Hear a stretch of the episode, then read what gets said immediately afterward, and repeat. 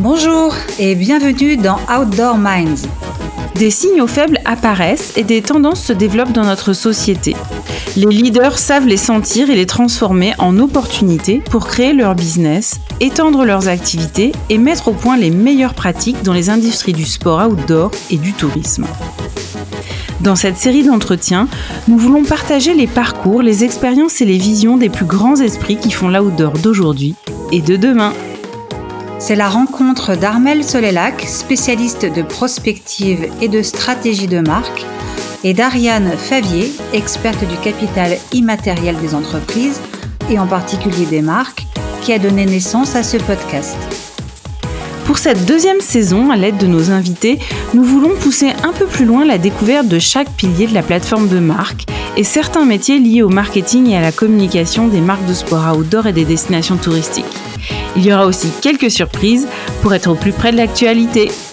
Allez, c'est parti pour une nouvelle rencontre inspirante. Aujourd'hui, nous allons parler d'un des piliers de la plateforme de marque, la raison de croire. Pour illustrer ce sujet, nous avons le plaisir d'accueillir Philippine Belon, qui est marketing manager chez la très belle marque de sport Mamut France. Bonjour Philippine. Bonjour à tous. Merci de m'accueillir. Alors pour faire short and switch, Armel, est-ce que tu peux nous parler de l'un de tes piliers préférés de la plateforme de marque, s'il te plaît? Oui, Ariane. Alors, lors de la première saison d'Outdoor Minds, nous avions évoqué les 11 piliers d'une bonne plateforme de marque. Mais on était passé un peu vite sur chacun d'entre eux et je vous propose pour cette saison de rentrer un peu plus en détail dans chacun de, ces piliers. Aujourd'hui, je voulais parler avec vous de la raison de croire ou la RTB pour les intimes, le reason to believe. Parce qu'au regard du parcours de notre invité, Philippine Belon, c'est celui qui me semblait le plus approprié. Comme vous pouvez l'entendre, je fais un peu de teasing pour la suite. Très bien, mais alors c'est quoi ce fameux euh, RTB alors, la fameuse raison d'y croire, ou reason to believe, permet de rassurer le consommateur sur le fait que les bénéfices promis par la marque ou la destination vont bien être délivrés. Ainsi, lorsqu'on travaille sur l'élaboration de sa RTB, il est assez commun de faire une sorte de liste de toutes les bonnes raisons d'y croire. Cela peut aller euh, du nombre d'expériences ou d'existence d'une marque, euh, de la détention d'un savoir-faire ancestral ou d'un brevet, d'un ancrage territorial, euh, ça peut être aussi la participation d'ambassadeurs ou d'athlètes dans le processus de création des produits ou des services qu'on commercialise.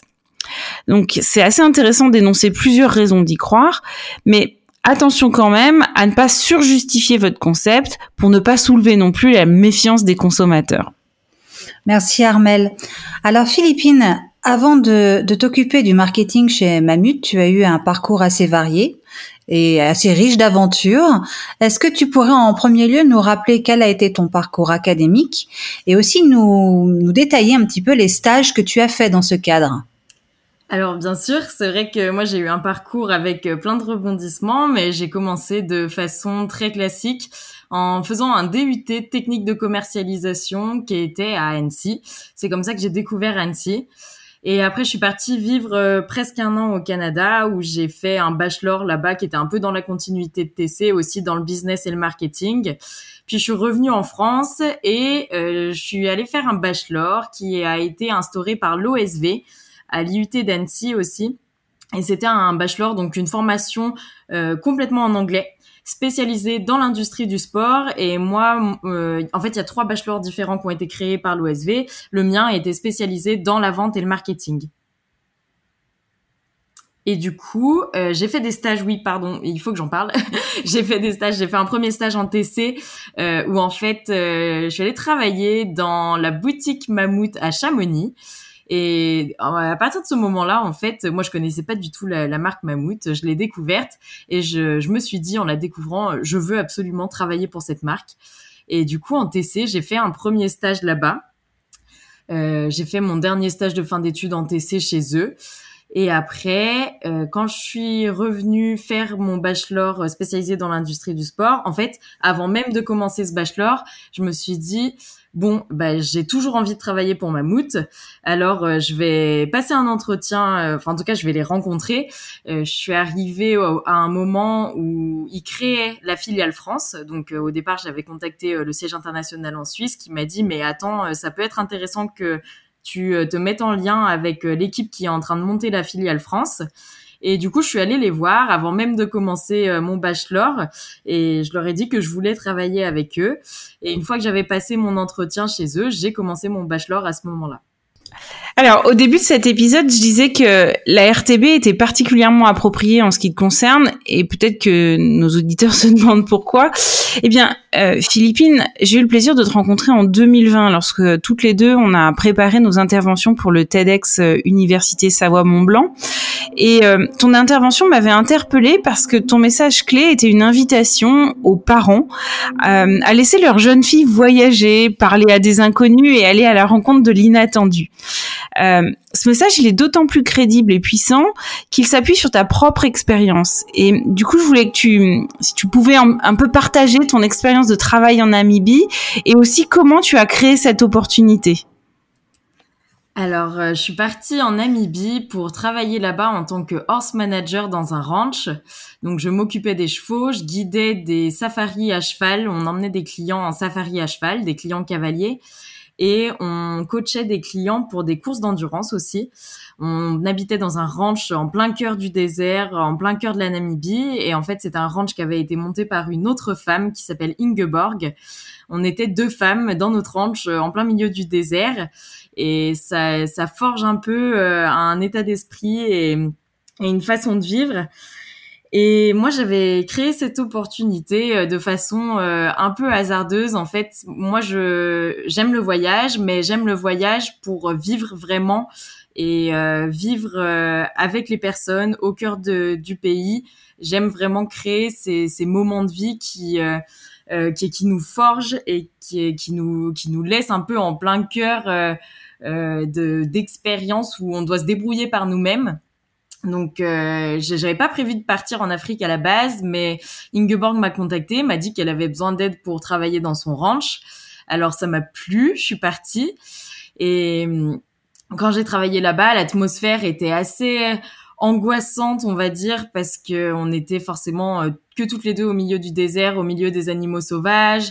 Avec euh, ça, moi ça m'est pas arrivé quand j'habitais là-bas, mais c'était arrivé à Ingeborg qu'il y ait des braconniers qui débarquent sur le ranch et euh, que ça se termine de façon assez violente. Euh, euh, parce que voilà, c'est une atmosphère où en Afrique, en fait, s'il t'arrive quelque chose, personne va venir te chercher et euh, personne va, va porter plainte ou quoi que ce soit. Euh, voilà, là-bas, l'atmosphère est pas du tout comme en Occident où on est surprotégé.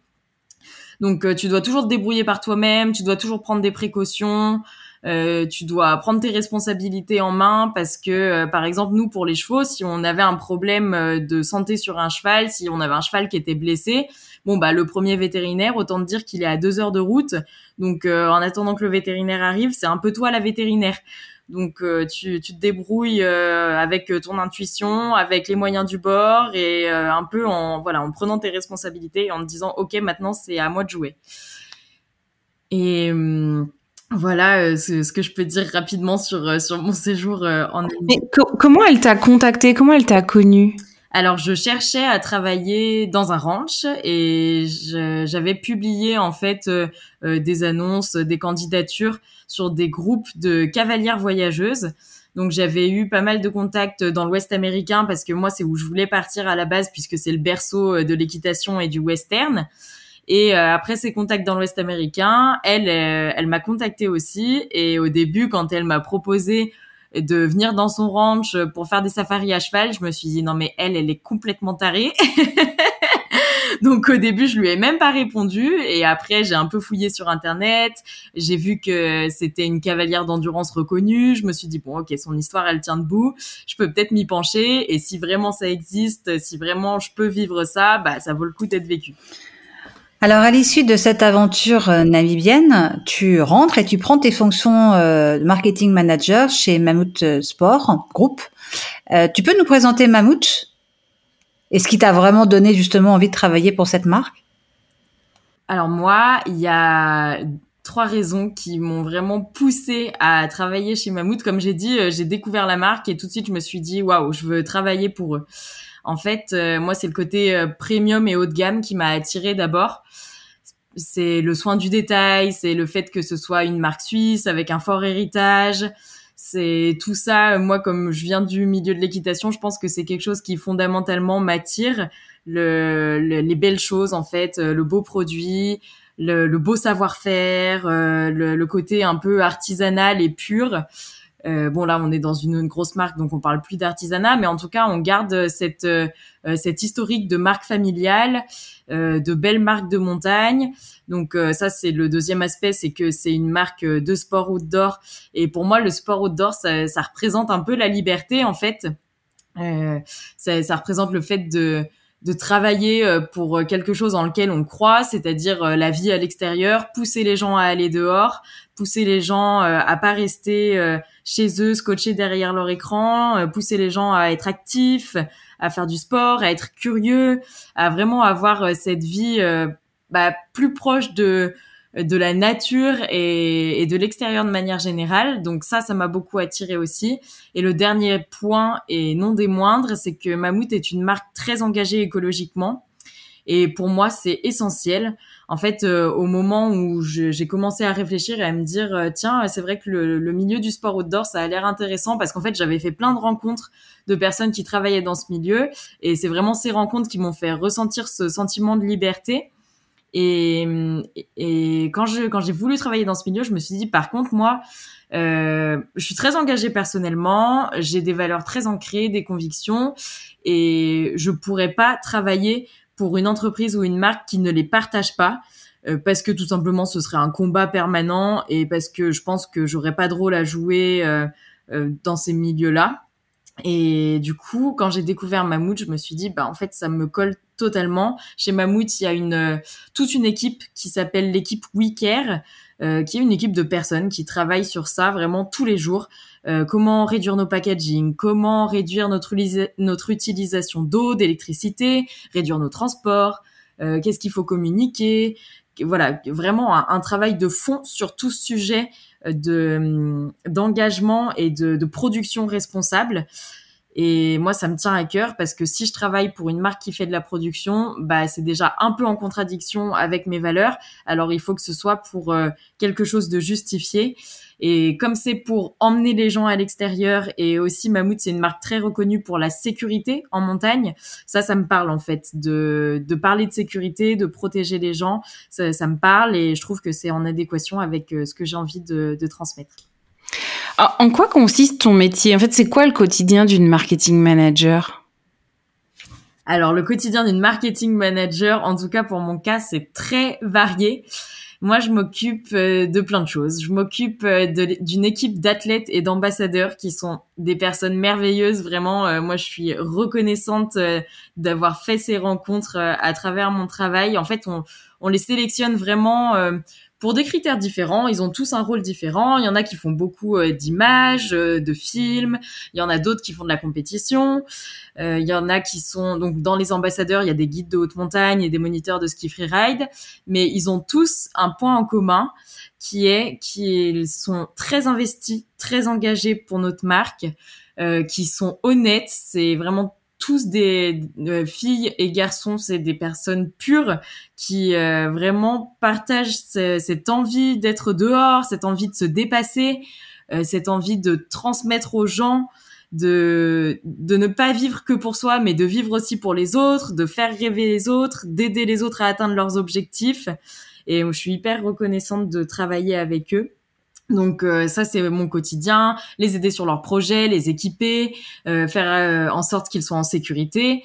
Après, le, reste de mon quotidien, c'est aussi de faire toute la communication autour d'eux, autour des événements de la marque, donc créer des événements. Là, en septembre dernier, on avait créé les Before Ski Trainings, qui étaient des entraînements de préparation physique qu'on faisait avec toute l'équipe d'athlètes où les participants pouvaient s'inscrire.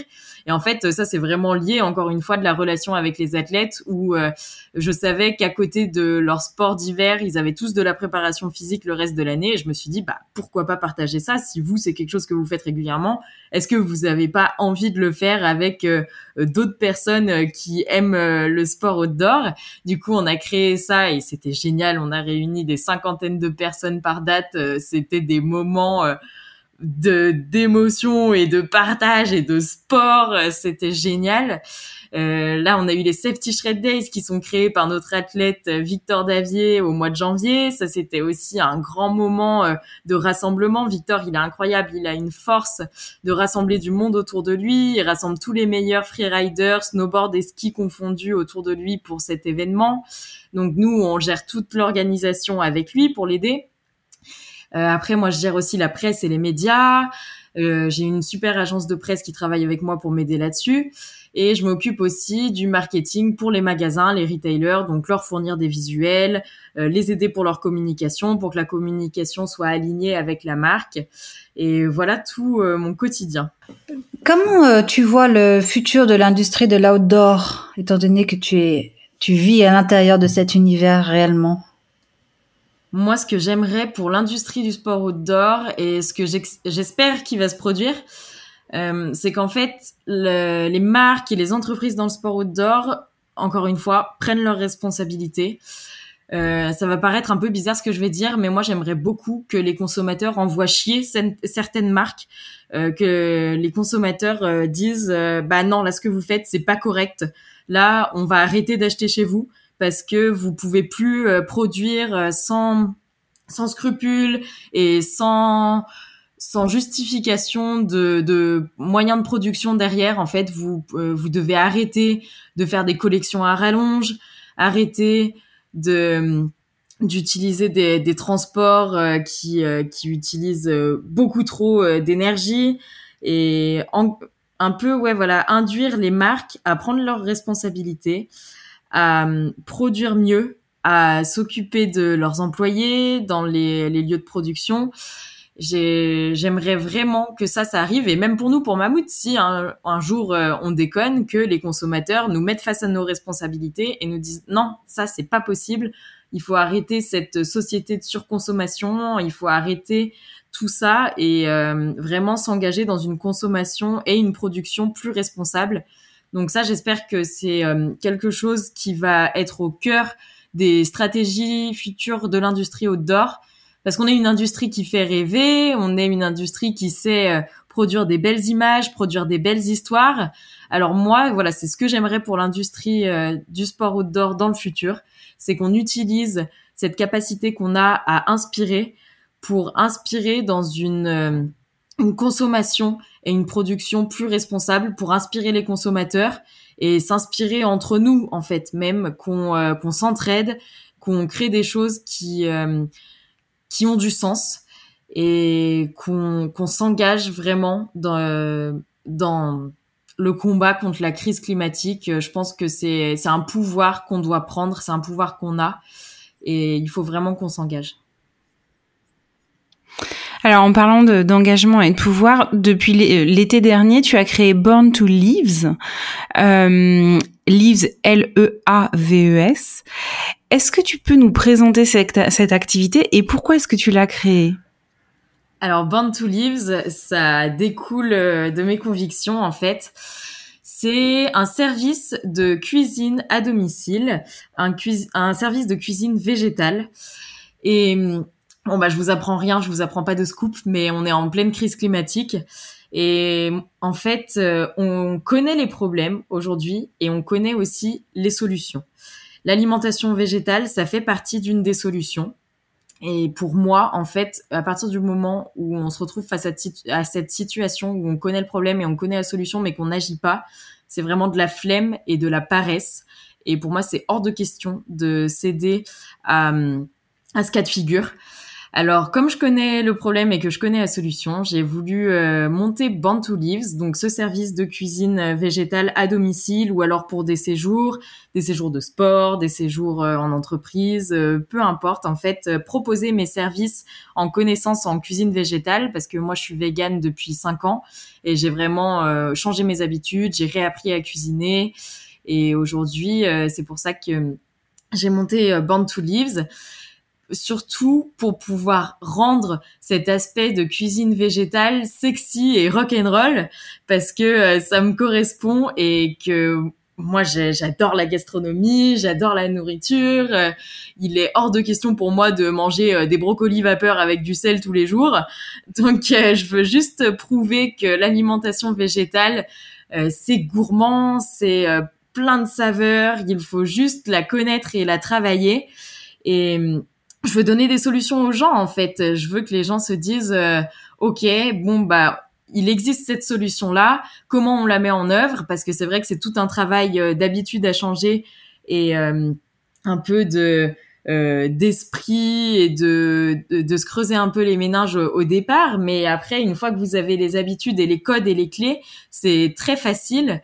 Et voilà, moi je veux, je veux donner, euh, je veux donner les clés aux gens, je veux montrer que c'est possible, je veux donner des, des, solutions pour pas que l'écologie soit un sujet, euh, un, sujet un peu euh, ennuyeux dans lequel on n'a pas trop envie de se plonger parce que bon, l'écologie, ouais, d'accord, c'est bien, ça donne bonne conscience, mais en même temps, c'est beaucoup de contraintes et puis c'est pas très marrant. Bah si, en fait, c'est marrant, c'est intéressant, il faut être curieux il faut euh, se, plonger dedans et puis en fait juste euh, créer les choses euh, à notre façon et rendre rendre l'écologie sexy et rock'n'roll encore une fois.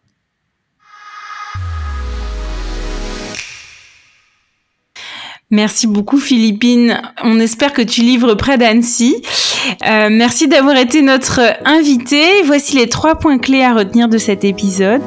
Euh, le premier, c'est oser et créer ses opportunités pour vivre de belles expériences et des expériences très fortes dans sa vie.